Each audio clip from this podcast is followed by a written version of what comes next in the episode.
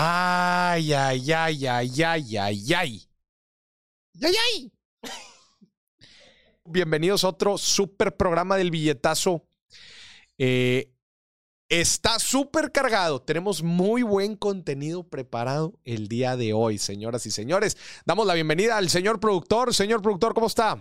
Muy bien, aquí ya sufriéndole porque hay gente en Cozumel y nosotros aquí trabajando. Pues está mejor trabajar que estar en Cozumel. Ah, estaría mejor trabajar en Cozumel. No, pero a ver, ¿qué contenido tenemos el día de hoy, señor productor? Tenemos un programa cargado. A ver, ¿qué tenemos? Tenemos de todo. Mira, tenemos chismecito de Amber y, No. y- y el señor Johnny. No ¿Tú- tú puede qué team ser. eres? ¿Qué team eres, para empezar?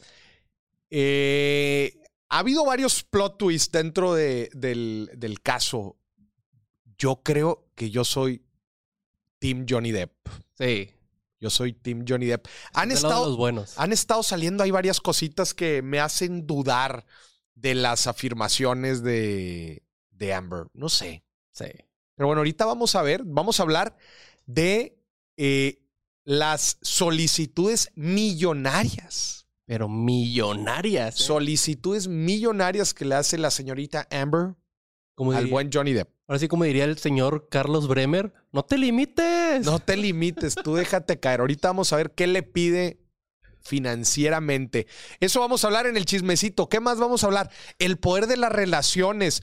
Una de las de los dúos dinámicos más importantes de todos los tiempos en la industria financiera, en el mundo financiero. Te estoy hablando de Warren Buffett y su amigo inseparable Charlie Munger, dos billonarios y cómo desde chicos fueron construyendo esta relación tan fregona y bueno, en estos tiempos andan de shopping spree, andan comprando a lo loco en la bolsa, entonces eh, es algo que se va a poner la neta muy, muy interesante. Pero vamos a hablar de eso, del poder de las relaciones y obviamente vamos a poner el ejemplo de estas dos personas.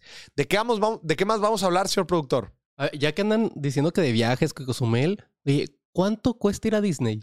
Vamos a ver cuánto cuesta ir a Disney en un viaje para cuatro personas, dos adultos y dos menores. Que te lleves a la familia. vamos a ver, eh, vamos a hablar de eso. Para todos ustedes que quieren, que ya fueron o que quieren ir, que están planeando un viaje a Disney, aquí se lo vamos a decir todito. ¿Cuánto cuesta un viaje a Disney? Y vamos a incluir todo, hasta las entradas a los parques, que no son baratas, desde ahorita se lo digo. Nada barato. De eso vamos a hablar también. ¿Qué más, señor El- productor? El plan que se presentó para combatir la inflación desde presidencia. Vamos a reaccionar al paquete contra la inflación y la carestía del gobierno federal que básicamente busca controlar la inflación. Se lo vamos a platicar también. Este. Mira, la Zuleika, ¿ya viste lo que puso? ¿Qué? Acá en Facebook, ¿ya viste? ¿Eh? Bien, bien. No, pero puso un monto muy interesante, 100 mil pesos. ¿Usted cree que costará 100 mil pesos irse a Disney? ¿Saldrá menos? ¿Saldrá más? ¿Usted qué opina? Que comenten ahí cuánto más o menos creen. ¿Cuánto más o menos creen? Se lo vamos a platicar más adelante. Además del proyecto, además de la reacción al plan de la carestía y el control de la inflación, vamos a hablar también eh, del after del Money Night Show. El after. El after. Ya lo, ya lo debieron de haber visto. ya, toda la gente que está aquí ya lo vio sin duda. Y vamos a hablar de, bueno, de qué estuvimos viendo, de nuestros invitados, este, y de qué pueden esperar en el siguiente episodio. También de eso vamos a estar hablando en el after del The Money Night Show. ¿Qué más? Y como siempre, vamos a revisar la bolsa. ¿Cómo va? Vamos a darle una buena pasada para ver cómo están los mercados, que después de un día pésimo, eh, eh, que después de un día excelente, perdón, el día de ayer, hoy estamos teniendo un día fatal, impulsado especialmente por las empresas tecnológicas en Estados Unidos. Pero bueno, vamos a hablar también de eso. Y el Bitcoin. Ya. Otra vez. Otra vez. ¿Otra vez qué? Yo, yo estoy triste, Mori. A ver, Mis 100 pesos de Bitcoin ¿cuánto valen hoy? Ahorita valen 58 No pesos. puede ser. Ya perdí casi la mitad. ¿Ya viste lo que puso aquí Ley? Que si es una buena inversión ir a Disney. Dani, vamos a... Esa es una nueva parte que vamos a adicionar a los costos de las cosas. El costo de oportunidad. No tanto, sino si es una buena decisión o no. Ah, sí, sí. Si es una buena inversión o no. Que de hecho, les queremos presentar dos nuevas secciones. ¿verdad? Hoy vamos a tener la sección de cuánto cuestan las cosas, en donde no nada más vamos a tener viajes, señor productor, cuánto cuestan viajes, obviamente, pero también cuánto cuestan cosas que usted quizás nunca se imaginó, pero aquí los vamos a decir Y se va a sorprender. y se va a sorprender. Y la otra sección es la del costo oportunidad que la vamos a tener el próximo jueves, que es cuánto cuestan algunas cosas y si nos conviene mejor comprar otras. Todo eso lo vamos a tener aquí en el billetazo. Pues yo creo que ya empezamos, ¿no? Porque tenemos mucho programa por delante. Mucho programa, ¿eh? Mucho programa por delante. Hay mucha gente aquí hablando de... eh, eh, hay mucha gente aquí hablando de, del reto de inversiones. Hay que ponerles ahí la liga porque cierran inscripciones este próximo 8, mayo, eh, mayo 8, que es este domingo. Gente, bueno, antes de empezar el programa, eh, eh, vamos a cerrar inscripciones de la tercera generación del reto de 23 inversiones en un año. Lo cerramos este domingo. Lo cerramos este domingo, entonces vamos a poner ahí la liga. No se queden fuera. Dice Vanessa, pues si son dólares, no creo que... Seguro que es más. Bueno, vamos a ver. Los precios van a estar en pesos, ¿eh? También se los convierto a dólares si quieren. Muy bien. Vamos a empezar. Bueno, pónganme ahí nada más rápido el, número, el número en pantalla. Eh, acuérdense que este es un programa abierto, señor productor. Este es un programa abierto, es un programa democrático, es un programa libre, con libertad de expresión. Libertad de expresión. Eh, entonces, claramente ahí pueden ver en pantalla el número. Como Twitter. Pueden ver el número. eh, comuníquese con nosotros. Si ya fue a Disney, si le va a salir más caro más barato de lo que le vamos a mostrar aquí.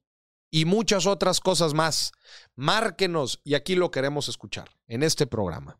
Ahí ya tienen en el chat la liga para que se inscriban al reto de 23 inversiones. Muchas gracias. Y aquí Sofi está diciendo que 100% recomendado. Muchas gracias. La verdad es que es un programa que hemos hecho con mucho cariño y con, pues, con mucho... eh, ¿Pudieras agregar al análisis de Disney si las agencias de viajes son recomendables o ya hay mucha información para educarse? El problema de las... es como todo. Es, eh, eh, es como... Es como lo que estábamos hablando del wedding planner la otra vez. Digo, el wedding planner creo que sí hay muchas otras más variables que hay que tener cuidado, pero tú en un viaje, pues tú le pagas a una agencia que en teoría te puede conseguir algunos precios mejores. Quizás te va a cobrar obviamente su comisión, pero pues yo te recomendaría que compararas. Hoy en día, sinceramente, tú puedes hacer mucho con comparadores que hay en Internet. Pero si no te quieres preocupar por muchas cosas, este, solamente quieres ya que alguien te arme toda la experiencia, pues probablemente va a ser recomendable la agencia de viajes. Pero vamos a empezar entonces el programa. Vamos a hablar, empezar hablando de qué, señor productor, de qué ¿cómo vamos a empezar. Hay demasiado aquí, hay De las relaciones. El poder de las relaciones. Y fíjense que hay algo bien interesante aquí. Eh, sabemos que eh, las relaciones, sabemos que el ser humano está compuesto por diferentes perspectivas, incluida la relacional e incluida la financiera. Y sabemos que están sumamente relacionados. La gente con la que estamos, con la que vivimos, con la que compartimos, nos impulsan o nos achican. Nos empoderan o nos debilitan. Eso es algo claro. Y ahorita, por ejemplo, estábamos viendo el caso de, estábamos hablando un poco de, Johnny Depp y de Amber Hart, este, y lo vamos a seguir hablando, pero, híjole, qué, relación tan más tóxica, ¿eh? Este, fíjate que nosotros vemos, especialmente este tipo de actores, los vemos en películas, ¿no? Y los idolatramos y luego te das cuenta, pues que al final de cuentas toda la gente son personas, ¿no? Y con sus problemas, con sus juicios, con sus eh, pues temas, como todos, ¿verdad? Pero luego ves esto y dices, madre mía, lo importante que es tener una pareja que te impulse. Contraste, por ejemplo, lo que platicamos ahorita de Warren Buffett y de Charlie Munger. Contexto, ¿quién es, quién es Warren Buffett? Pues uno de los más grandes inversionistas de todos los tiempos, sin duda el mejor de nuestros tiempos. Perdón, sin duda el mejor vivo varios miles de millones de dólares de patrimonio. Su empresa Berkshire Hathaway, pues es una empresa súper, es un conglomerado de diferentes empresas. Tiene empresas aseguradoras, tiene periódicos, tiene una gran posición en Apple. Pues es un, llamémosle un fondo de inversión, es una firma de inversión que maneja Warren Buffett con su amigo inseparable Charlie Munger. Estas personas se conocen desde allá de los 1940, en la época de la Segunda Guerra Mundial. Charlie trabajaba en la, en la, en la tienda del abuelo de, de Warren. Los dos son de Omaha, Nebraska. Y justo aquí alguien en el chat está viendo desde ahí. Ah. ¿El de Vega? De Vega, tú estás en Nebraska. Saludos al oráculo de Omaha. Warren Buffett. ¿No? Entonces, han sido inseparables estas dos personas, han retado inclusive lo que piensa uno u otro, que eso es una parte importante del crecimiento. Por ponerles una historia, este, cuando, cuando Charlie se une a la firma de inversiones de Warren Buffett, chécate esto, el, el modelo de inversión de Warren Buffett era el siguiente. Digo, desde luego que siempre han seguido una estrategia de value investing, que es básicamente comprar empresas baratas. Imagínate, una empresa que está cotizando en un peso, empresas ya muy en bancarrota, muy golpeadas, las compran en 75 centavos y su ganancia son esos, son los 25 centavos que compraron a descuento. Esa era la estrategia, comprar empresas ya en quiebra, comprarlas baratas y luego liquidarlas y ganar ese, ese gap. Y luego llega Charlie y les dice, oye, ¿por qué están?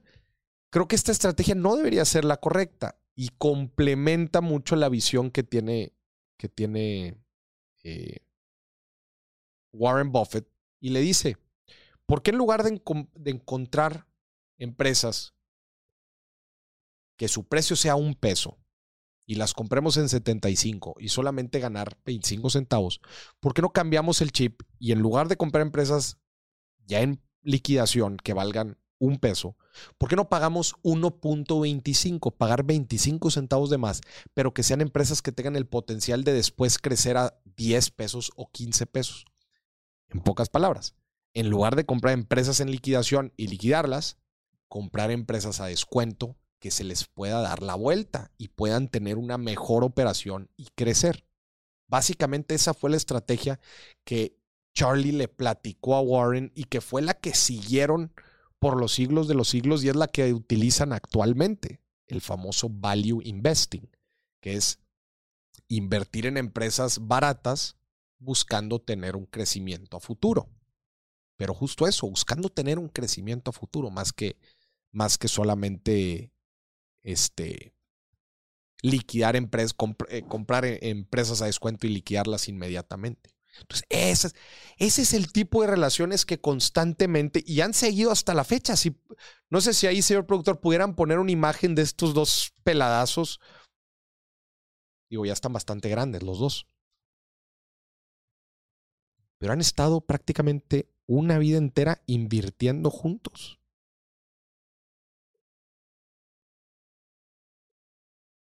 Esos son amigos de verdad, Maurice. Esos son amigos de verdad.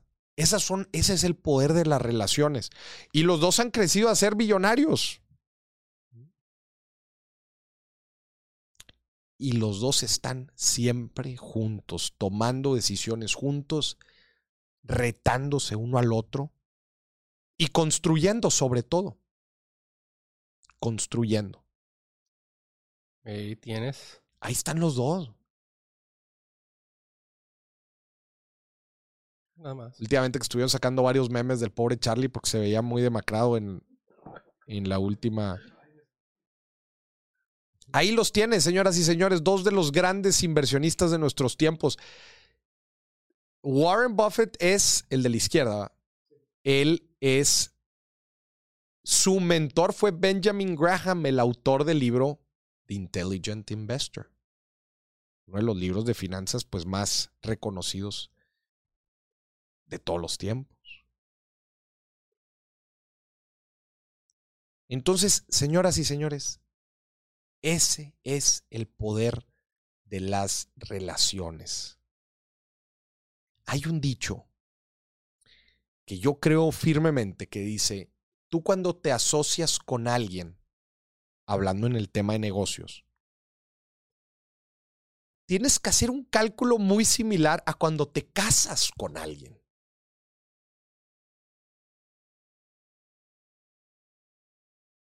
Tu esposa o tu esposo es tu socio de vida. Es con la persona con la que vas a compartir proyectos, metas, objetivos, problemas, responsabilidades y en un futuro una familia, si es que así lo desean. Con un socio en una empresa vas a compartir metas, objetivos, problemas y un equipo, si en el futuro lo desean. Si me explico. Una pareja es como un socio. Y un socio es como una pareja, nada más que digamos sin la parte romántica. O quién sabe. O quién sabe. No, de hecho, esa es una de las cosas más curiosas que dicen, este, que inclusive luego dicen, oye, mezclas estos roles, pero luego mezclas sentimientos y ahí es donde se empieza a poner un poco más complicado. Y por eso, pues, los negocios se dice, oye, pues son decisiones sumamente objetivas, ¿verdad? Sin tratar de meter emociones.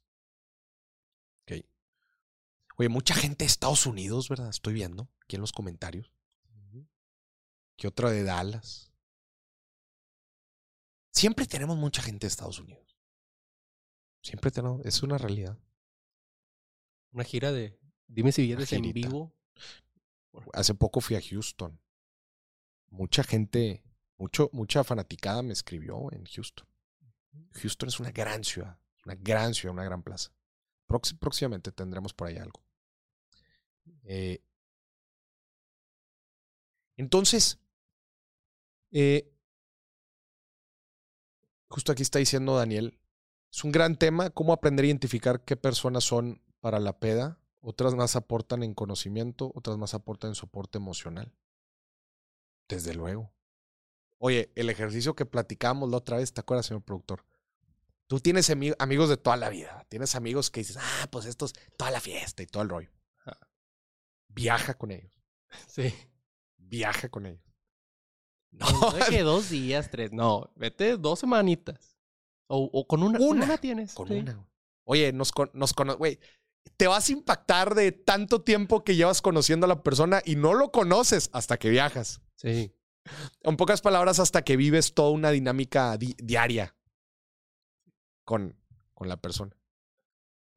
A mí mis roomies me caían bien hasta que empecé a vivir con ellos. Oye, Zuleika mexicana en Orlando, ¿ya viste? Mira. Nos va a confirmar ahorita lo de Disney. Sí, claro, porque estamos hablando de Disney Orlando, ¿ah? no estamos de Disney Florida. No, no Los Ángeles ni París. También hay París. Dice el buen Juan Arturo, el buen Juan Arturo, que hoy no nos está Hoy no nos dice cosas. Hoy no nos dice cosas. Firmar una sociedad en donde desde el principio poner las reglas claras. Sí, Arturo, es más, es más fácil decirlo que hacerlo. ¿Cuántas veces no decimos, vamos a darle a ver qué sale? Y en la, en la pareja es igual. ¿A, poco no en la pareja es igual, señor productor? Sí, Vamos a darle a ver qué sale. A ver qué onda. A ver qué sale. Ahí nos ponemos de acuerdo. Y luego ya cuando te picó, ahí es, ay, pero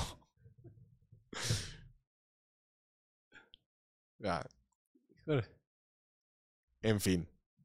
Muchas gracias aquí a, a De Vega. Un negocio con tu pareja.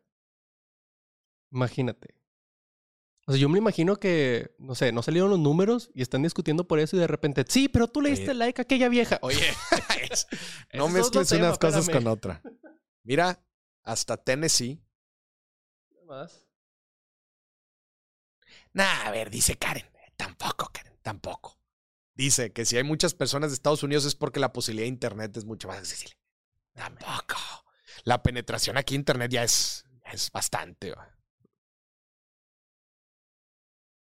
aquí, digo, si alguien está escuchando un programa de finanzas, este, Ya en México, ¿no? El tema del internet, ya que si tienes banda ancha, banda, eso es otra cosa. Pero Yo que es el, el 40% de la población en México tiene internet. 40. Sí, algo no, hombre. O si tampoco era tan alto. O lo estaré confundiendo con teléfono. Se me hace que sí. Porque según. A ver, te vamos a conseguir el dato, Karen, porque ya nos dejaste aquí con la duda.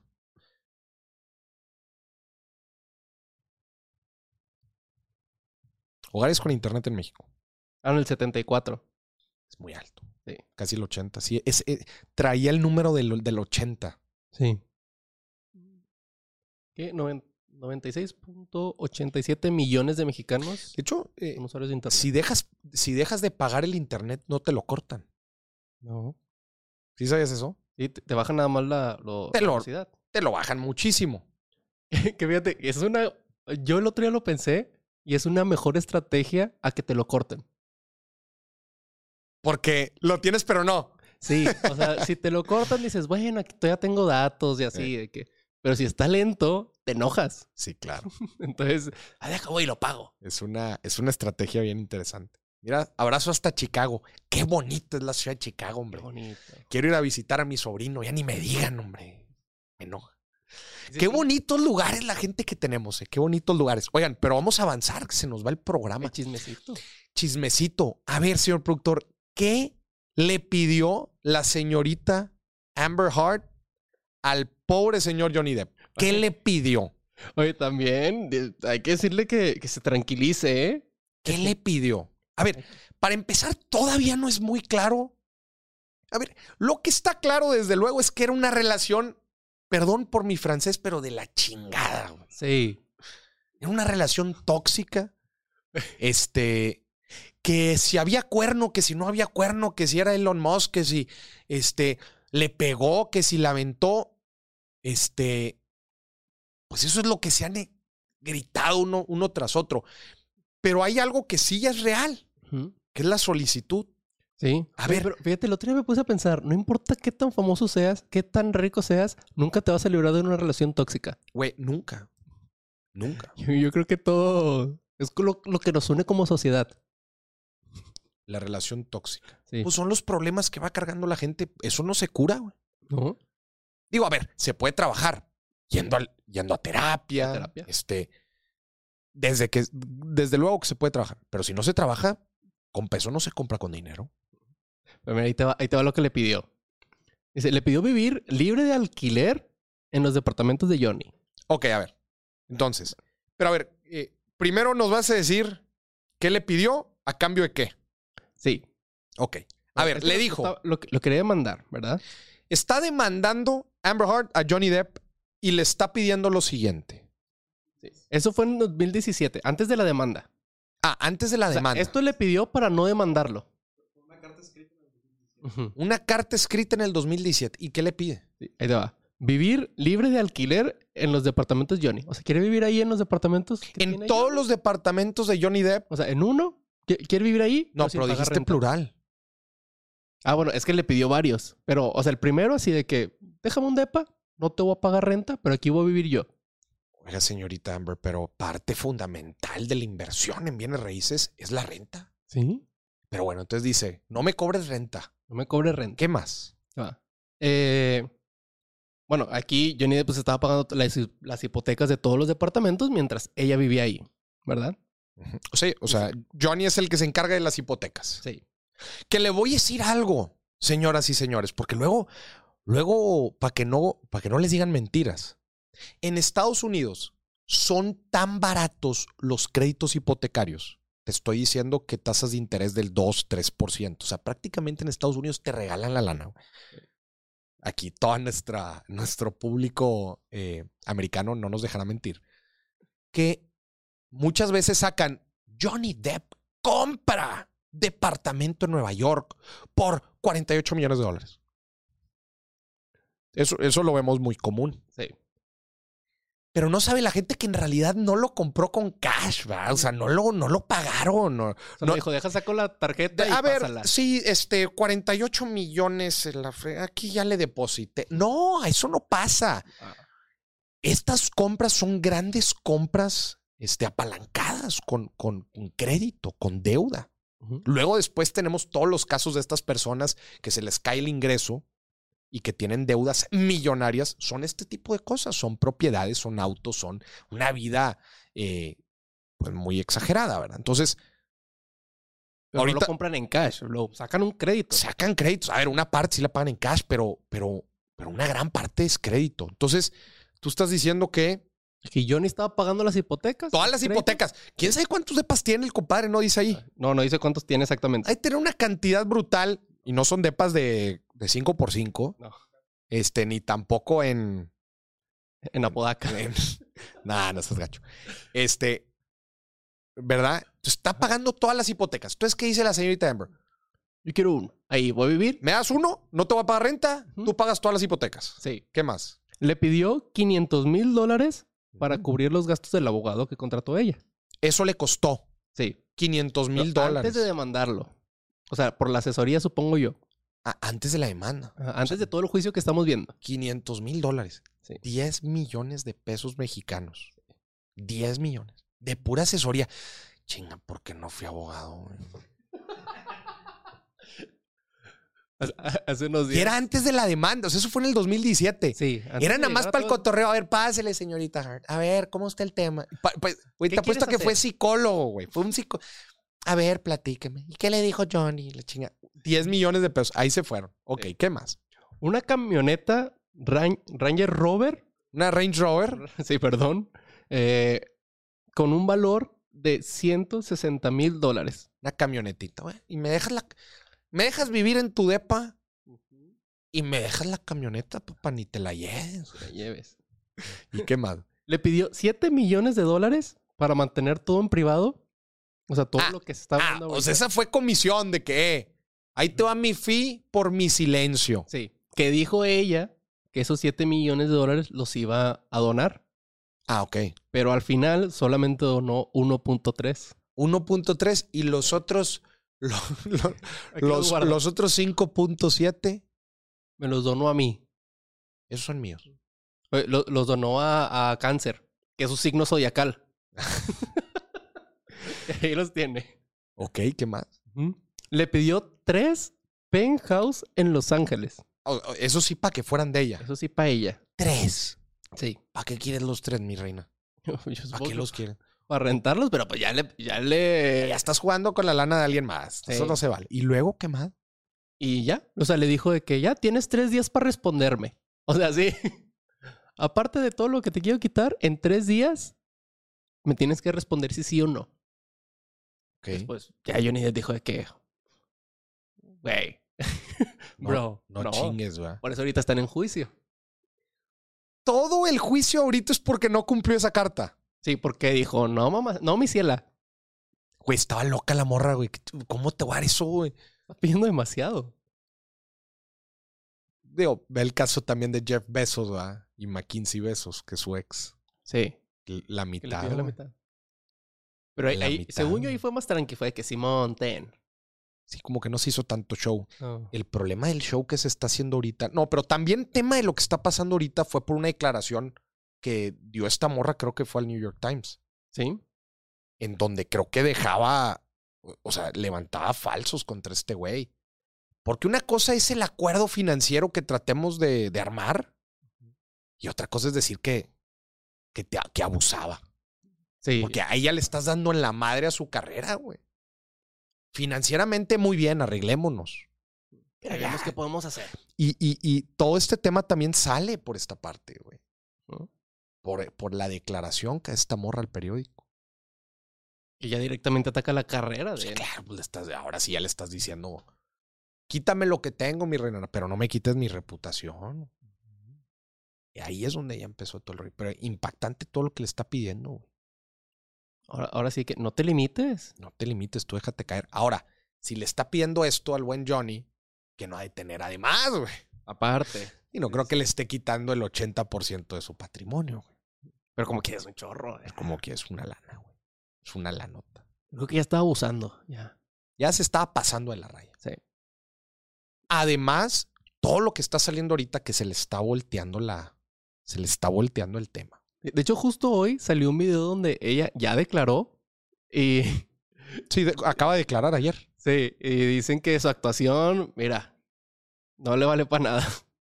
Que como que era puro rollo, ¿ah? Sí. O sea que, o sea, en su expresión se vería que nadie le, o sea, que no era cierto lo que estaba diciendo. O ya que presuntamente, ¿verdad? No vaya aquí a demandarnos a nosotros y querernos quitar el estudio. Güey, dice Juan Arturo que su ex apenas le dejó llevarse su gatita. No, con los animales no se meten. ah, pues eso, eh, güey, pero yo he tenido, yo he conocido grandes peleas por los animales. Sí. ¿Quién se lo queda? Ahora sí que, como diría Jesse Joy, ¿quién se queda con el ¿Quién perro? se queda con el perro? Muy bien, pero bueno, pues esto fue el chismecito. ¿Qué otra, qué otra? Oye, se queda ella con el perro coraje, nada más. Con el perro coraje. Oye, vamos a, a, a video reacción. Vamos a reaccionar. No, No, vamos a cuánto cuesta ir a Disney. vamos a cuánto cuesta ir a Disney. Justo lo estábamos platicando ahorita. A ver, señoras y señores. eh, en esta nueva sección del programa, vamos a hablar de cuánto cuestan las cosas. Y justamente hoy vamos a hablar de cuánto cuesta un viaje. Vamos a concentrarnos en un viaje. Y a Disney. ¿Por qué Disney? Y al final vamos a, a debatir si es una buena inversión o no. Pero en general, Disney se ha posicionado, porque eso ha hecho, se ha posicionado con un espectacular marketing y una tremenda ejecución dentro de sus parques. eh, como uno de los destinos favoritos para los niños. Si tú piensas en Disney, piensas en felicidad. O sea, que te lo doy como el lugar más feliz del mundo. El lugar más feliz del mundo. Se ha posicionado como tal. ¿Cuánto cuesta ir a Disney? ¿Cuánto cuesta ir a Disney? Y justo acabamos de hacer el cálculo. Estamos considerando un viaje para cuatro personas, dos adultos, dos menores. Estamos considerando noches, seis, seis días y seis noches. Mira, Lorena anda spoileando aquí.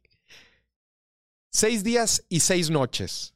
Vuelo redondo, estamos considerando gente para el vuelo redondo. Les vamos a explicar cada uno de los conceptos. Aquí en el Excel los van a poder ir viendo. En el Excel, eh, en el Excel van a ver la estructura de la herramienta, un modelo financiero que explica los números que les estamos diciendo. Pero entonces ya explicamos los datos generales. Cuatro, cuatro personas, dos adultos, dos menores. Seis noches, seis días. Vuelo redondo, Vuelo redondo, estamos considerando. Vuelo redondo, estamos considerando 350 dólares o, set- o 7 mil pesos. Y te le vamos a decir así los números eh, combinados, en pesos y en dólares. 350 dólares, 700, eh, 7 mil pesos por persona, redondo. Costo por noche, estamos poniendo 3 mil pesos por noche, 150 dólares. Hay hoteles mucho más caros y hay hoteles más baratos. Estamos poniendo aquí para que lo, lo consideren, estamos considerando aquí 150 dólares. Hay un, un más o menos. O sea, ni tan caro ni tan barato. Y no estás adentro del parque, ¿verdad? No estás adentro del parque. Los adentro del parque ya se puede ir mucho más. Yo les estoy dando aquí un presupuesto moderado. ¿Ok? Moderado. Otra vez, en hoteles, puedes pagar el monto que vamos a mostrar aquí solamente en hoteles. Nada más. Entonces, ese es el hospedaje. En alimentos también, otra vez, se te puede ir todo lo que quieras en alimentos, pero estamos considerando 100 pesos de desayuno, si es que no lo incluye el hotel, estamos considerando 5 dólares, pues un juguito, una manzana, lo que sea. Normalmente, yo en los viajes tampoco me gusta desayunar tanto, pero bueno, ese es el, el dato que pusimos aquí. Y pusimos comidas y cenas de 20 dólares. No es un fast food, no es un. No es un. Restaurante elegante. No es un restaurante elegante, claramente. Pero 20 tampoco estás comiendo en el Oxxo. pero no estás comiendo en el Oxxo. Son 9 mil pesos por persona por día. Después estamos poniendo cinco días de parques. Cinco días de parques. Que la entrada por parque, la entrada por parque por día, sea, el ticket te sale un poquito arriba de dos mil pesos. Ok, poquito arriba de, de dos mil pesos, ciento y cacho dólares. Extras, estoy poniendo aquí cero extras. Ok. Que no Por- compraste llaveritos. ¿Por qué estoy ni- poniendo cero extras? Eh, a ver, un viaje a Disney va a tener extras. Sí. Va a tener extras. Pero no es el objetivo de este ejercicio. El objetivo de este ejercicio es como irnos al... eh, el objetivo de este ejercicio es más bien como mostrar un bottom line. O sea, dudo muchísimo que te salga menos de esto. Es a lo que voy. Ya. No me quiero ir tan arriba que te diga, bueno, sí te puede salir menos de esto. Dudo mucho que te salga menos de esto. A menos que digas, no, morir, no quiero cinco días de parques. Bueno, pues eso igual y te va a reducir mucho. Y me voy comiendo todos los días una hamburguesa de un Y, dólar. y me voy comiendo todos los días hamburguesas de un dólar. Dudo mucho que te vaya a salir menos de lo que vamos a ver aquí. Entonces, resumimos, vuelos 28 mil pesos, hospedaje 18, 18 mil, alimentos 21 600, entradas 44 mil 200. Güey, de puras entradas, güey, casi la mitad del presupuesto. Es que son 2 mil pesos por cuatro personas por cinco días. Cinco días de parques también es mucho, pero bueno, lo estoy poniendo ahí como protección también. Pues es que también en, en dos días no te acabas el parque, la neta. No, pero cinco días te estás muerto, güey. Sí. O sea, sí. Yo creo que el sweet spot de si vas una semana, quizás son tres días de parques. Sí. Vas a Magic Kingdom, que es donde está el castillo. Vas a Universal, ponle, que es donde están todos los, los estudios y todo acá los de los estudios de Universal. Ponle que otro día puedes ir al, al, al, ¿cómo se llama? Al MGM o vas al Epcot, que son ahí los otros que tiene Disney. Y ya, tres días. Cuatro. Tres y cuatro es el sweet spot. Cinco, sinceramente, es más un chico. Y el Porque- cinco para descansar en el hotel de Pues, todo lo que te drenaste. Todo el día, güey. Todo el día asoleado. Este, o sea, es una chinga también. Obviamente depende del, del ritmo que le metan. Pero bueno, costo final, el punto fino nos da 111,800 pesos. El punto fino. Ya por todos. 5,590 dólares. Ya por todos. Ya por todos. Por, esto nos da que por persona, pues casi 30 mil pesos, 27 mil pesos, 28. 28 mil pesos por persona. Y haciendo pues un redondeo, nos da 110 mil pesos. Redondeándole para abajo, quitándole. 110 mil pesos. Fíjate que yo pensé que iba a salir más carito, ¿eh? ¿Tú pensaste? Sí. O sea, ya Digo, viendo son, así, son seis días. seis días en Disney no está tan caro, ¿eh? Vamos a modificar lo que te digo, los parques, que este sí se me hace, este, Excesivo. se me hace excesivo. Voy a ponerle, ¿cuánto te gusta? ¿Tres? ¿Tres? ¿Tres días? Tres parques. Pues Yo creo que sí, ¿no? Va. Y, pero es que ahí te va. Tres parques. ¿Y qué haces los otros días? Pues no sé si vas a ir a pescar, no sé si vas a ir a otra atracción fuera de Disney. ¿Qué más hay en Orlando? No, es enorme. O sea, en- Está además. Hollywood, ¿no? hay- eh, No, no, Hollywood estoy- está en Los Ángeles. La estoy bañando yo. Te la estás Sí, rifando. No, no, nada que ver. Entonces, eh, hay muchas otras atracciones alrededor de lo que es Disney World. O sea, Disney World es una zona, es como si aquí fueras a Santiago. Y todo Santiago es, es, es un mundo de Disney, imagínatelo así. O shopping, como dice Zuleika, o shopping. Entonces, ¿sabes que No le voy a bajar. Ya vamos a incluir ahí los extras. Va. Ya están ahí incluidos los extras. Tres días más los extras. Sería eso. Ya dicen Legoland. Ah, SeaWorld, también está SeaWorld. Legoland no lo conozco, pero Lego, ahí sí iría. Yo me perdería ahí tres días, ¿eh? dice aquí que si puedo dar los datos en dólares. Aquí está, son 5,590 dólares por los cuatro personas. 5.590 dólares por todos. Y ahorita te saco aquí el número de volada por chompa. 1.300 dólares. 1.400 dólares. 1.400 dólares por persona. O también esto saliendo desde México, ¿eh? Ya si el avión vienen desde, por ejemplo, sin que dices de Perú, pues ya es, cambia el precio ahí. Desde luego, desde luego. Estamos considerando un vuelo de 150 dólares. Sí. Estamos considerando un vuelo de 150 dólares.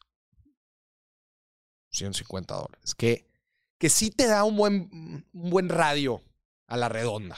Sí, te puede salir un poquito más, un poquito menos, Sí. dependiendo de dónde vayas. Eh, intercontinental no va. O sea, si vienes de Sudamérica te va a salir mucho más. Si vienes de Europa, claramente también.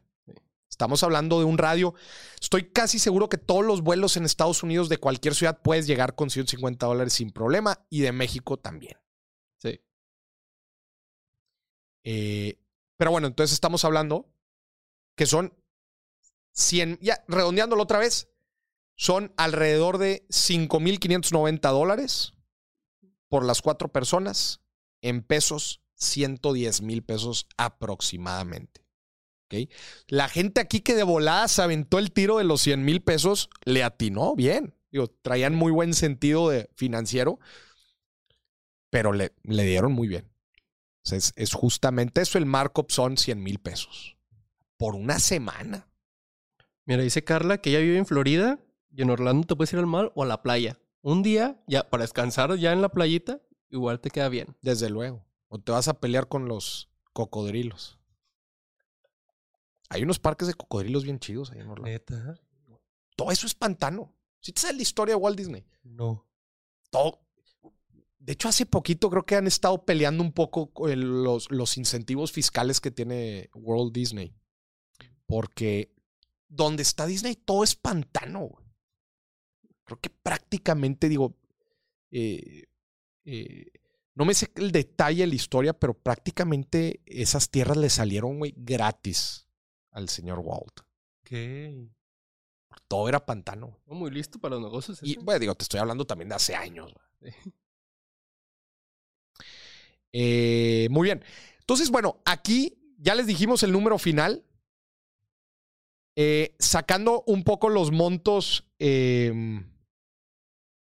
de cuánto sería de ahorro mensual. Si, obviamente, si te estás armando, hay raza aquí que estoy viendo que está poniendo, eh, que están poniendo que es muy, eh, que es una buena lana. Desde luego que es una buena lana. Ah, claro, sí, sí. O sea, dinero es. dinero es, no, no es un. eh, ahorita hablamos igual ni siquiera en un poco del costo oportunidad, pero no es barato. Este es, este es un, este es un trip. Además, pues vas con hijos, vas, es un trip completo, ¿verdad? No, no es.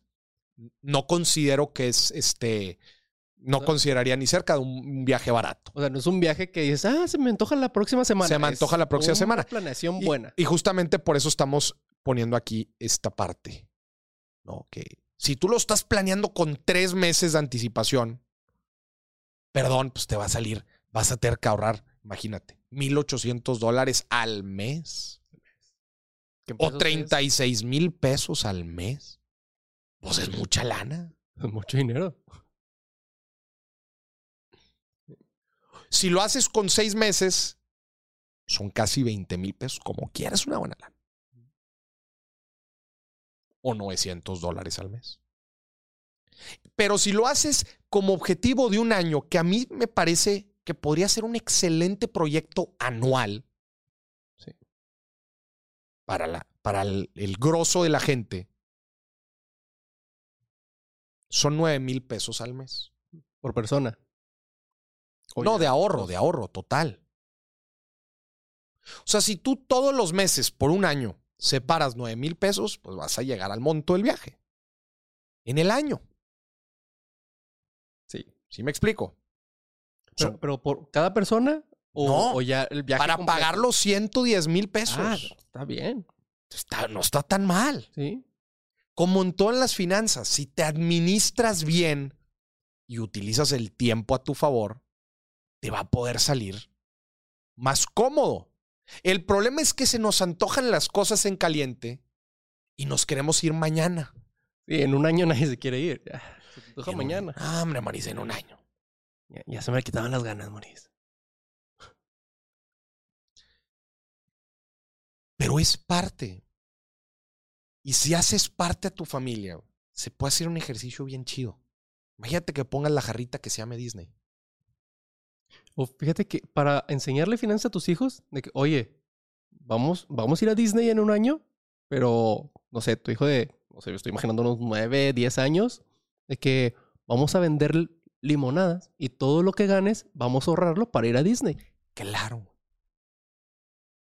De hecho, es el ejercicio que pongo abajo.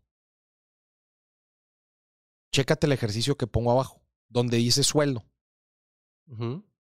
Estoy considerando un padre de familia que gana 20 mil pesos al mes. ¿Ok? Este es el padre de familia que busca ir a Disney. 20 mil pesos al mes. Lo que le propongo, de hecho, este es un ejercicio para los meses que quedan del 2022, si se quiere ir en diciembre. Yo le propongo que ahorre el 30% de lo que gana. O sea, no todo, desde luego tiene que vivir, pero bueno, se va a apretar un poco el cinturón. 30% por ocho meses. Le va a dar en total un ahorro de 48 mil pesos. Después, bueno, pues que utilice el aguinaldo. pues sí, También sacrifícale tantilla ahí. hay que sacrificarla ahí. Un side business en diciembre o en verano y ganar 20 mil pesos del side business que puede durar un mes, dos meses. Y hacer también una venta de garage o algo de cosas que tengas en la casa que ya no quieras. No sé, muebles que ya no utilices, ropa que ya no utilices, Todos gadgets, en casa cosas que no gadgets, utilizamos. gadgets, computadoras, celulares viejos. Y saques de ahí otros 20 mil pesos. Y ahí están tus 108 mil pesos que necesitas para irte a Disney en los ocho meses que quedan del 2022. Ahí está el ejercicio. Obviamente, entre con, más tiempo hagamos las cosas, más sencillo nos va a tocar. Y también nos tenemos que poner creativos. Ahorita tú dijiste, señor productor. Oye, a ver, pues, mi hijo, mi hija de 8, 9 años. vamos a ponerle un negocito que saque de margen algo, un 50% en, en lo que vende las cosas. Que saque, aporte. Un, me un número muy bajo. 5 mil, 10 mil pesos al mes. Ya son 20. Ahí la aportas. Vámonos. involucras a toda la familia y luego se van una semanita entera a Disney. Aprendieron de finanzas y disfrutaron en el lugar más feliz del mundo. Oye, que venda dulces en la escuela. Ya que regresaron a las escuelas, que venda dulces en, las escue- en la escuela. Digo, Algo así tranquilo. a los 8 o 10 años ya también puede ser otras cosas, ay, no nada más dulcecitos. Dulcecitos a los 6, 5. Te, te voy a decir qué hace mi hermano. A ver. Y tu hermano que tiene 13 años. Le mando un 13. saludo. O sí, le mando un saludo. Pero él, cuando, estamos así en la casa, de repente se pone así con, los- con los vecinos de al lado, de que, oye, te lavo la sala. Y ya se saca ahí 100 pesitos para lo que quiere comprar o así. Y pues lava ahí la sala de los vecinos. O, eh, le lavo el carro así por fuera. Y ahí va De sacando. volada, ahí va sacando. Sí. ¿Te acuerdas del primer ejercicio del reto de 100 mil pesos en un año que tengo? Sí. El primer ejercicio es ganar dinero de una forma diferente a la que normalmente gana. Si tienes sueldo, eso, eso no, eso no, eso no, vale. Eso no vale. A ver, aquí tenemos comentarios interesantes. Daniel dice: Yo ya fui, incluiría el análisis esto. La verdad, los que tuvimos una niñez feliz, la verdad es una sensación muy padre de conexión un poco con tu pasado. En resumen, vale cada centavo. Y esa es la siguiente pregunta que vamos a contestar aquí. A ver, también nos pone acá Vanessa. Yo le dije a mi sobrina que empezáramos a vender algo y no por lo que vayan a ganar, sino por lo que aprenda y lo que no y por lo que no aprendí desde pequeño. Claro. Es una excelente idea. Entonces, conclusión.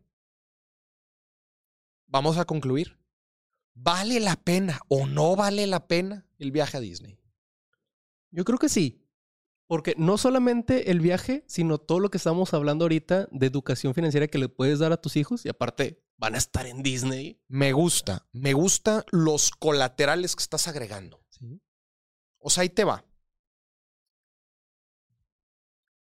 Ir a Disney de chico es una de las sensaciones más chingonas que puede tener un niño o una niña. Sí. ¿Estás de acuerdo? Sí. Pero hay una oportunidad, una lección grande de vida. Porque digamos que ir a Disney es una de las sensaciones, ya dijimos, cúspide que puede tener un niño, una persona en general. Qué malo tenerla sin aportar, sin una enseñanza, sin un trabajo, sin un proceso. Y por otro lado, qué chingón poderte dar y darle a los tuyos esa experiencia con una gran, pero gran lección de que en esta vida, si te administras y trabajas y piensas diferente desde luego, puedes tener ese tipo de experiencias. Y en el futuro, las que quieras. En el Ahí está la futuro, las que quieras. Ahí está. Entonces, es una súper experiencia, pero también es una súper oportunidad para un gran aprendizaje. Si lo vemos de esa forma, ir a Disney es una excelente inversión. Excelente inversión. Dice Sin, hay muchos viajes interesantes dentro de tu país, desde luego, y las vamos a platicar aquí en el billetazo. Pero importante la lección que se puede aprender ahorita. Vamos a un corte. Volvemos a las inversiones porque como aquí nos acaba de decir Abraham, se está cayendo el mundo. Volvemos. Y estamos de vuelta con el billetazo en la sección de Hablemos de inversiones. Por el amor de Dios, ¿qué está pasando en la bolsa de valores? Se está cayendo el cielo. Y después de un excelente miércoles, en donde las bolsas habían rebotado, eh, dado los comentarios que hizo la Fed, y aun y cuando se había subido 50 puntos base eh, la tasa de interés, pero habían hecho referencia que ya no la seguirían subiendo en el futuro. Y acuérdense que las subidas de tasas disminuye el crecimiento y esto pues pone nervioso a los mercados. Pues al parecer los traders, al parecer, al parecer el mundo no se la cree y está tumbando los mercados el día de hoy. El Nasdaq 5 Déjenme le doy los datos exactos. 5.11% abajo. El Standard Poor's 500, 3.64 abajo. El IPC mexicano, 1.29 abajo. El dólar se está apreciando, 1.30, el tipo de cambio. Bitcoin está cayendo 5.40. En general, hoy es un día duro. Hoy es un día duro para, para la bolsa de valores. Y siguen los temores. Este, ponme la otra, ponme la del, la del SP. Quítenme la cobija roja. Esta ya, por favor. Bien, nomás estamos, estoy estamos en una pared roja. Hoy, señoras y señores, no es un buen día para los mercados. Siguen los temores por la inflación. Siguen los temores por la inflación. La Fed subió en cinco puntos base la tasa de interés. Eh, y aun y cuando ayer nos ha ido muy bien, ayer nos fue muy bien, hoy los mercados amanecen, este, pues amanecen otra vez resentidos, amanecen de mal humor y hacen trizas. Los mercados y los que están liderando las caídas son nada más y nada menos que las tecnológicas. Las tecnológicas. Las de e-commerce, qué mal. Qué mal les está yendo a las empresas de e-commerce. Shopify 15% abajo.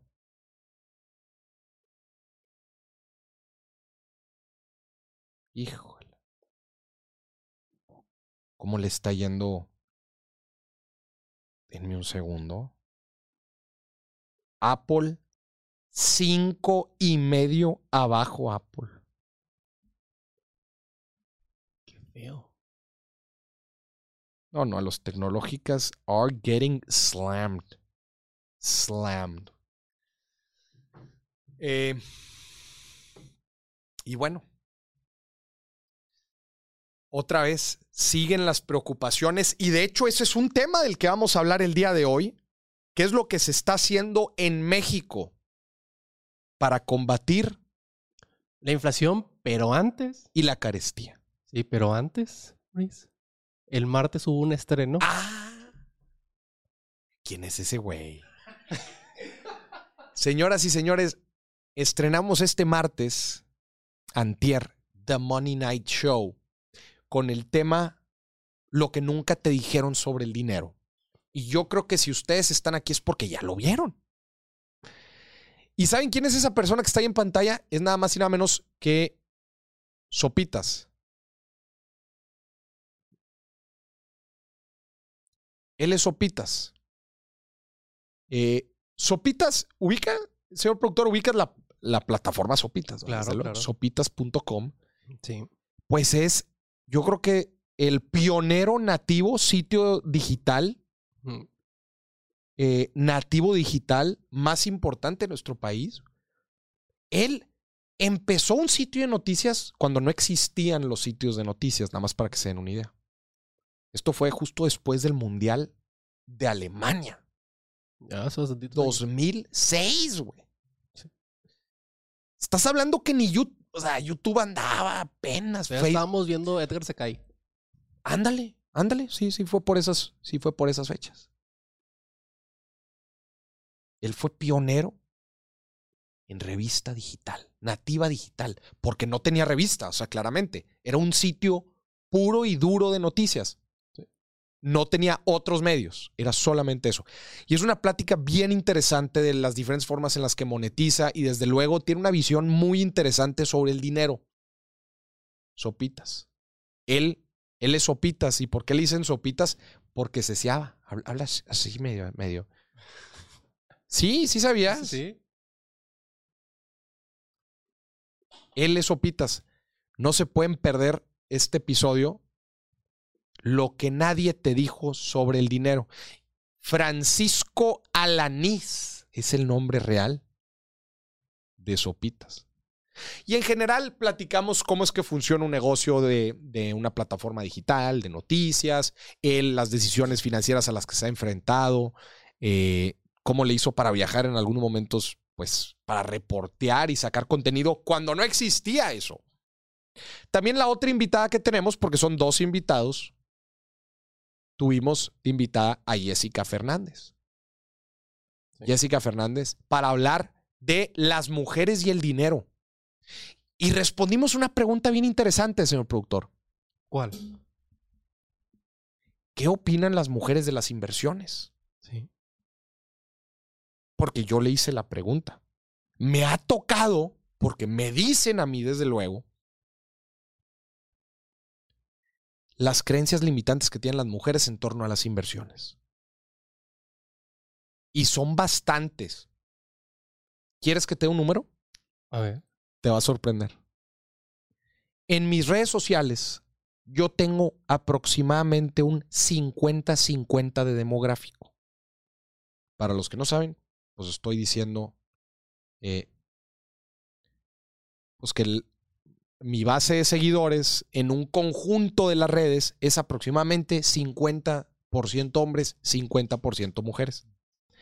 Incluso es, es un poquito más mujeres que Es un, de hecho, sí, es un poquito más mujeres. Eh, el 56-57. Sí, ajá, un poquito más. Pero ahí te va el dato interesante.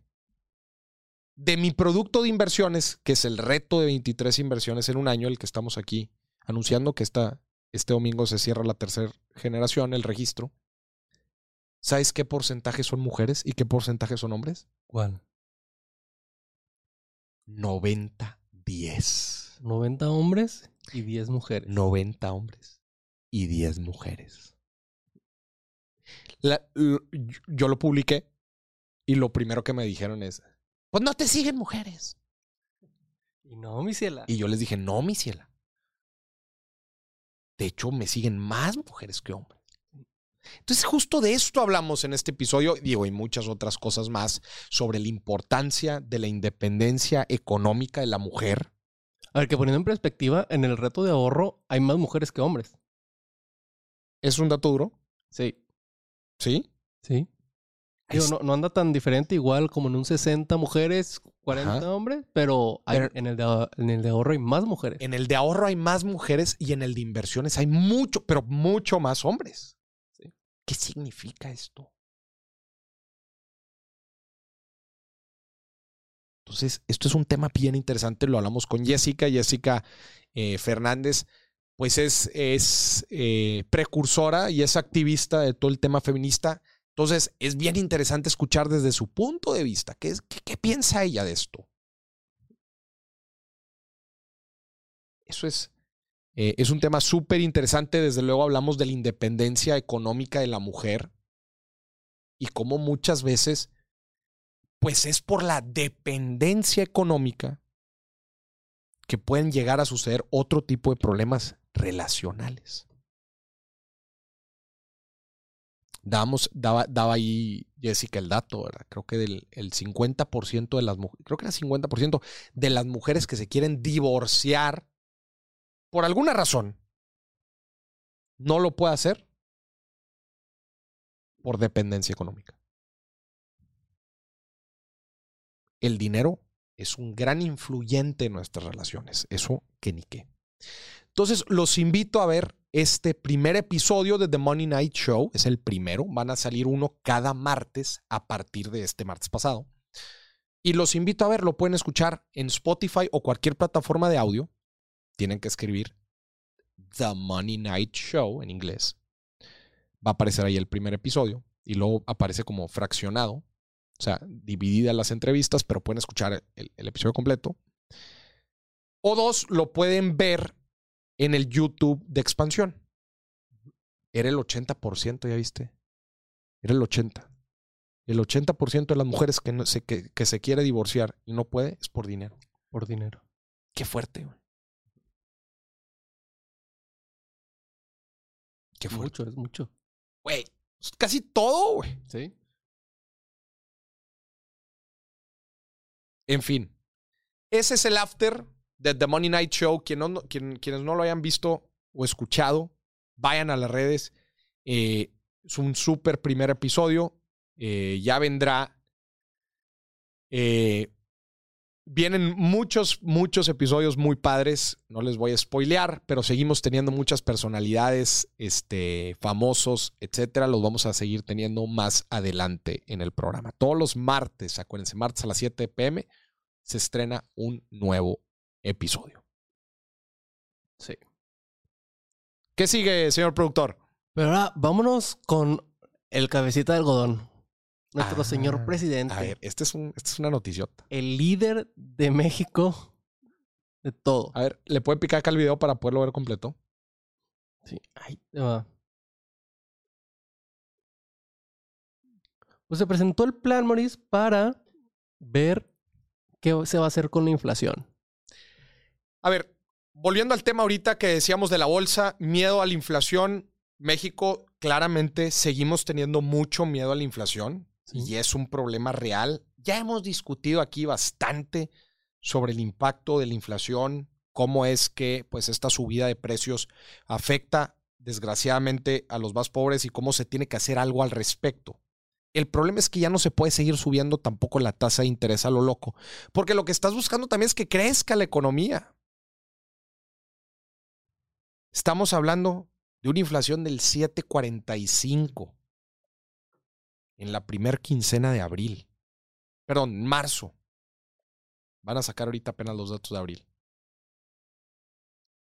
Entonces, el gobierno federal sale a proponer un plan para controlar la inflación y la carestía. Sí. Que me parece perfecto para empezar. Tenemos que controlarlo. Que estén haciendo algo de perdido. Se tiene que hacer algo. Eh, sin embargo, es un tema bien delicado. Controlar la inflación y los precios. Ya sabemos cuál es una de las herramientas, ¿verdad? Una de las herramientas es la tasa de interés. ¿Se puede hacer algo más? Vamos a ver qué dice el presidente. Se tomó la decisión de eh, actuar en lo que tiene que ver con los alimentos, convenciendo, persuadiendo, llamando a productores, a distribuidores, a comerciantes, a que lo hagamos de manera conjunta, sin medidas coercitivas. No se trata de control de precios, es un acuerdo, una alianza para eh, garantizar que la canasta básica de alimentos tenga un precio justo. Voy a describir Aquí es el eh, plan que- este que van a tomar. con el Ole, sector pausa. privado y porque justamente aquí las tengo. Entonces las, las, las quiero platicar un poco y, y- y comentarlas. En primera instancia se escucha muy bien. Yo tengo algunas dudas. Verás, existen, existen dos tipos de inflaciones. La de la demanda y la de la oferta. La de la oferta es cuando hay poca oferta. ¿verdad? Acuérdense, los precios es oferta y demanda. Cuando hay poca oferta, como está sucediendo ahorita, que por la guerra de Ucrania, que por el desabasto, que por las cadenas de suministros, hay problemas en la oferta. Y además, la inflación también se genera por la demanda, cuando hay muchísima demanda de productos, como lo está viendo ahorita por la reactivación. Entonces, está teniendo, la gente quiere muchos productos y hay poca oferta. Es una receta para que haya inflación envenenada, como la que estamos viendo ahorita. Entonces, eh, ahorita se platicaba, decía el, el señor presidente, sin fijar precios coercitivo, que me parece para empezar muy bien. Porque ¿sabes qué pasa cuando fijas una política de control de precios? ¿Qué pasa? Pues imagínate, dices, los celulares ahora van a costar 10 pesos, pero no tomas en cuenta absolutamente nada. Es decir, no tomas en cuenta el mercado, lo que te cuesta hacerlo, los márgenes, etcétera. Fijas. Es una solución, no es de mediano ni largo plazo. Porque alguien tiene que pagar los platos rotos por esa fijación de precio y no va a ser una medida sostenible. En el momento en que quites el control de precios, ¿qué crees que va a suceder con el precio del celular? Pues van a querer recuperar todo lo que perdieron durante la fijación. No nada más eso, va a explotar porque se va se va a normalizar. Entonces, algo que tú estabas acostumbrado a pagar por un kilo de arroz, tanto precio, de la noche a la mañana se va a subir muchísimo y la gente va a decir, ahora no me alcanza. Te va a decir, no, no, es que nunca te alcanzó. Pero te hicieron creer que. Sí. Se normalizan los precios, pero adivina que los precios, y es de golpe, no es paulatino. El control de precios no es una medida de mediano o largo plazo. Entonces, bueno, ya por lo menos se descartó y se dijo no va a haber control de precios, lo cual es positivo. Lo que sucede... Ah, entonces hay varias medidas. Que hay, a mí hay ciertas medidas que me gustan porque buscan trabajar, ahorita les hablé de oferta y demanda, buscan trabajar la parte de la oferta. ¿Cómo la hacemos para que haya, número uno, más productos y que pueda haber productos más baratos sin fijar los precios?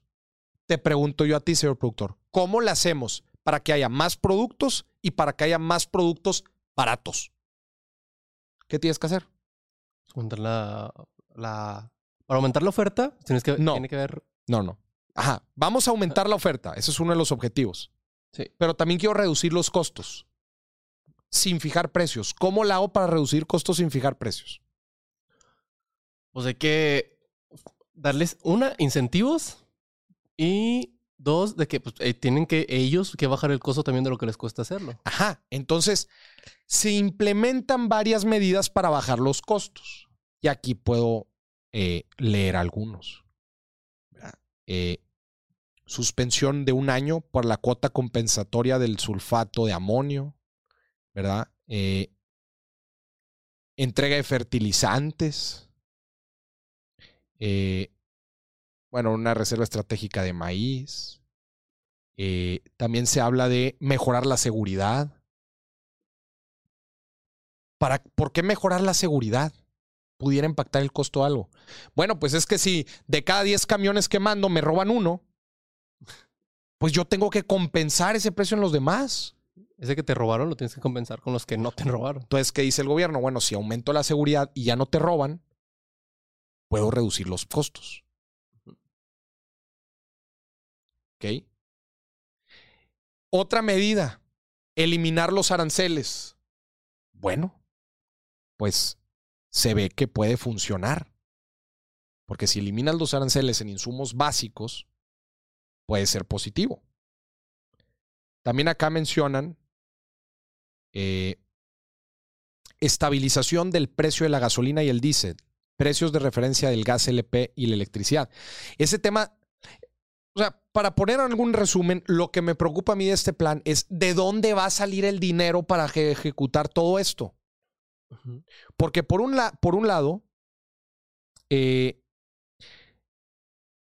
por un lado, se quieren hacer, por ejemplo, aumentar la seguridad, entregar fertilizantes, aumentar la producción de granos, este, reservas de maíz. Por un lado, el gobierno quiere invertir para hacer todo esto, pero por otro lado también quiere bajar los ingresos porque les está los ingresos del gobierno, quiere bajar los, los aranceles y algunas cuotas que se cobran. Mi gran pregunta a todo esto es, ¿de dónde va a salir el dinero para poder ejecutar esto? Si lo hay, pues vamos a ver si funciona. Pero si entiendes mi preocupación, Sí.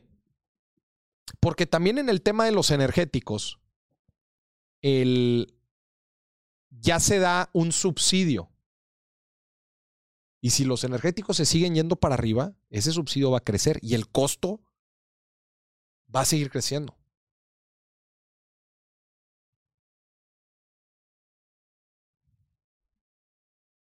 Esa es mi preocupación.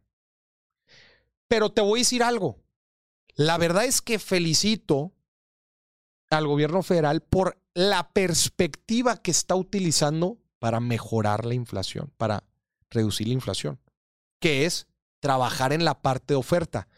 Una excelente forma de, de combatir la inflación es teniendo mejor infraestructura en el país. Porque si tienes un puerto supermoderno, va a ser más barato poder trasladar tus productos. Si tienes carreteras de primera, si tienes seguridad de primera, si tienes todo eso de primera, va a ser más barato los costos de producción, porque los costos de producción metes todo, transporte, seguros, garantías, metes todo eso. Entonces, claro que hay muchísimo trabajo que hacer ahí. Me gusta que tomen esa perspectiva. Otra pregunta también, digo, mejorar la seguridad en carreteras. Pues por eso. Pues desde cuándo? Ya, no, no, ahorita ya desde. Ya, Ya, falta, falta. ¿No? Sí, o sea, que no se fueron por el, por el lado fácil de, como decíamos, el control de precio, que en el viernes de quincena lo hablamos que, o sea, que es peligroso, que se fueron más por el lado de vamos a ayudarles a reducir los costos para que puedan dar los productos más baratos. Otra de las medidas es que empresas Telcel, Telmex, Bimbo. ¿Cuál fue la otra?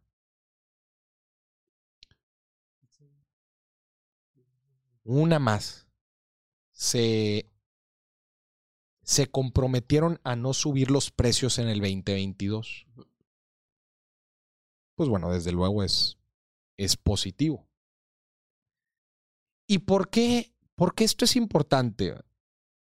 Número uno, por la inflación mental, que eso ya lo habíamos platicado también. Oye, si por todos lados se habla de una inflación muy alta, yo empiezo a trasladar el costo a mis clientes. Claro. Y aunque a mí no me haya pegado, yo paso a la inflación porque seguramente alguien me va a subir los precios por ahí. Entonces eso es bien peligroso, la inflación autogenerada. La inflación autogenerada. Entonces, me gusta, por un lado, otra vez, la perspectiva para trabajar la inflación que se está haciendo. Me gusta que no se lo estén dejando todo al Banco de México, porque el Banco de México tampoco tiene tantas armas. La política monetaria, básicamente, que es la tasa de interés. Pero ya tampoco la puede subir tanto otra vez porque empieza a ahogar la demanda. Y bueno, pues también unas por otras, ¿va? Crecimiento contra inflación. De la, de la oferta, ¿qué podemos hacer sin fijar precios? Trabajemos en la producción y trabajemos en los costos.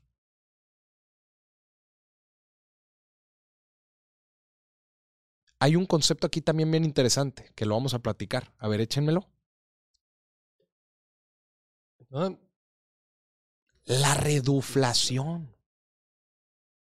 Que espero que eso no pase con Bimbo. Bimbo sale a decir, mi pan de caja blanco grande, no le voy a subir el precio. Pero pr- primero, Moris, ¿qué es la reduflación? Por eso ahí les va. Ahí va. Bimbo dice, ya no le voy a subir el precio a mi pan blanco de caja. Pero, lo mismo. pero manténme la calidad. No me le vayas a bajar. Manténme el tamaño. No me le vayas a bajar. La reduflación es justamente eso. No te voy a subir el precio, pero te voy a redu- reducir la calidad, el tamaño. Pues terminamos obteniendo menos. ¿Verdad? Sigue costando lo mismo, pero al final el, el, el precio es, es alto porque te bajan la calidad. Pues te bajan la calidad o te bajan el. Entonces, de alguna manera, mejor te dan dos rebanadas menos, ¿sabes? Así cositas que no te das cuenta, pero Y es que eso desgraciadamente se puede ver a lo largo de todos los productos y servicios del país. sí. Pero que vaya a funcionar, chécate lo que te voy a decir. Va a estar bien, va a estar bien intenso lo que te voy a decir, pero así lo creo yo. A ver. Que el plan de AMLO vaya a funcionar. No el plan de AMLO. Que la inflación se logre controlar. Va a depender en gran medida de todos nosotros. Es bien fuerte. ¿Por qué? Justo es por lo que te estoy diciendo. Si todos nos apretamos el cinturón y no subimos los precios, es complicado, especialmente por las cadenas de valor que se están viendo afectadas duramente por la oferta de productos. Pero creo que estas medidas, por ejemplo, que anuncian algunos de los empresarios, si otros empresarios las empiezan a tomar, se puede trabajar en reducir la inflación. O detenerla. Desde luego que eventos internacionales van a tener un impacto. Desde luego, como lo están teniendo ahorita negativamente. Pero creo que son diferentes esfuerzos los que se tienen que hacer. Son diferentes esfuerzos los que se tienen que hacer. Muy bien. Pues eso es la reduflación. ¿Qué más? Se nos acabó el programa. Se nos acabó el programa. Se nos acabó el programa. Muchas gracias a todos por acompañarnos. Pero no se pueden quejar, una hora y media. Es el más largo que hemos hecho. Oye, y lleno de contenido bien rico. Sí. Lleno de contenido muy chido. Ya viajamos a Disney, volvimos. Vimos. Eh, platicamos de relaciones tóxicas. Platicamos de pobre Johnny Depp y sus relaciones tóxicas. Platicamos de cómo a la bolsa le está yendo de la fregada. Platicamos de los miedos. Del plan económico de AMLO. Buena perspectiva, muchas dudas. Pero mínimo sabemos que la idea está buena. Vamos a ver la ejecución. A ver cómo sale. Exactamente. Y sobre todo, reducirla. No, otra vez, no es prender y apagar un botón, reducir la inflación. No es como prender y apagar un- el botón. Pero en los ochentas en Estados Unidos se metieron eh, eh, se metieron en este problema, en un problema de estanflación. Poco crecimiento, mucha inflación. Y uno de los temas que estaba impulsando la inflación en ese entonces fue la inflación autogenerada. Yo creo que va a haber inflación, entonces subo yo los precios. Eso- Eso va a ser un problema. Ese va a ser un problema. Bueno, es un problema ya. Y la pregunta aquí es, ¿cómo manejas eso? El, el, La especulación alrededor de la inflación. Sí, colectiva. ¿Cómo juegas con ella? Eso se vuelve todavía más complicado. Si tú le preguntas a los gobernadores de la Fed de los ochentas, de hecho hay unas entrevistas muy buenas que te dicen cómo, cómo combatieron la inflación. Te, te dicen, no tengo ni idea. Tienes que tú poner ciertas condiciones en la mesa y esperar que funcione jalar a lo de AMLO. Aplauso porque se está haciendo algo. Algunas dudas. Pero por lo menos, bueno, pues en eso estamos. Esperemos que sí. Así es. Eh, a ver, nada más aquí responder algunas preguntas que me dejaron.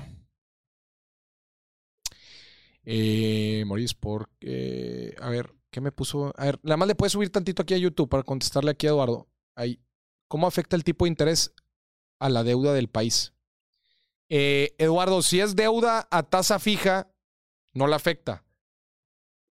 Si se emite nueva deuda, pues va a salir más cara. Si es deuda a tasa flotante, sí va a afectar, porque ahora se van a pagar más intereses. Así es como afecta la deuda. eh, un cambio eh, de, tasa de interés. ¿Por qué? A ver, pero España no quiere, por el nivel de deuda que tiene, puede aumentar con la subida de los... Eduardo, no tengo el detalle del tipo de deuda que tenga España, pero si tiene a tasa flotante, pues claramente le puede, le puede afectar mucho o su capacidad para solicitar más deuda. Si es un país muy endeudado, sí se puede meter en problemas. Pregunta a la Argentina. Por ahí tienen un, un oro que pueden usar, ¿eh? Por ahí tiene. Por ahí tienen un oro que pueden usar para pagar eso. Chingado. Muy bien, a ver, y aquí nada más al último nos dice Daniel, hay un dato terrible que hay que agregar según la Comisión Nacional Bancaria de Valores. En México existen 1.8 cuentas en casa de bolsa, lo que significa que el 3% de los mexicanos están invirtiendo. Sí, nada más que ahí, Daniel, eh, tenemos que agregar pues todas las cuentas de Afores, que si bien no invierten tanto en bolsa, pues algo invierten. Yo consideraría que pues todas las cuentas de Afores son de alguna forma inversionistas. Entonces, eh, quizás este dato es exclusivamente de cuentas individuales en casas de bolsa. Y bueno, pues eso sí es una medición y sí, es muy bajo, desde luego. Nada más trataría de hacer esa distinción. ¿Verdad? Muy bien. Nos vamos. Nos vamos. Volvemos el martes. Y el martes vamos a tener sección, otra vez sección de reacción. Y vamos a tener El costo de oportunidad. sección del costo oportunidad. Porque los jueves vamos a tener cuánto cuestan las cosas Y el martes, costo de y oportunidad. el martes costo oportunidad. Recuerden que tienen en YouTube, aquí mismo donde están viendo esto, el lunes la galleta con Gabriel Cuadri. Estuvo interesante. Ah, ya. Me preguntaron aquí que si estaba de acuerdo con Gabriel Cuadri. Me gustó su visión económica. Hoy se le debe de aplaudir. Ya si es un personaje odiado, querido, lo que tú quieras, Es otro tema. es otro tema. Ajá. Pero yo estoy hablando de eh, de su visión económica de país. Me gustó bastante. Chéquense la galleta, está aquí en YouTube. También tienen el episodio del día de ayer con Sofía Aragón. Ah, muy bueno, las finanzas, las Universo. finanzas de una Miss Universo. Y mañana tienen clásico en Spotify. ¿Cuál vamos a tener de clásico? ¿En qué, ¿En qué puedo invertir, mi dinero? ese es un clasicazo. Muy bien. Porque vayan, lo escuchen, lo compartan sobre todo. Si lo comparten en historias y mencionan a Maurice el episodio de ayer, ahí les va a llegar un mensaje muy bonito. Un mensaje muy bonito. Gente, pues gracias por acompañarnos. Que estén muy bien, Maurice. ¿Algún libro de finanzas que recomiendes? Sí, claro, El inversionista de enfrente. Muy bien, que estén muy bien. Bye bye. Si te gustaría participar en estos programas en vivo, lánzate a la plataforma YouTube o a mis canales en Facebook. Igual me puedes encontrar Maurice Dieck y platiquemos. Inclusive hasta recibimos llamadas directo a cabina y platicamos con la gente. La neta es que la dinámica se pone muy, muy padre y es un programa muy relajado. Así que ahí nos vemos.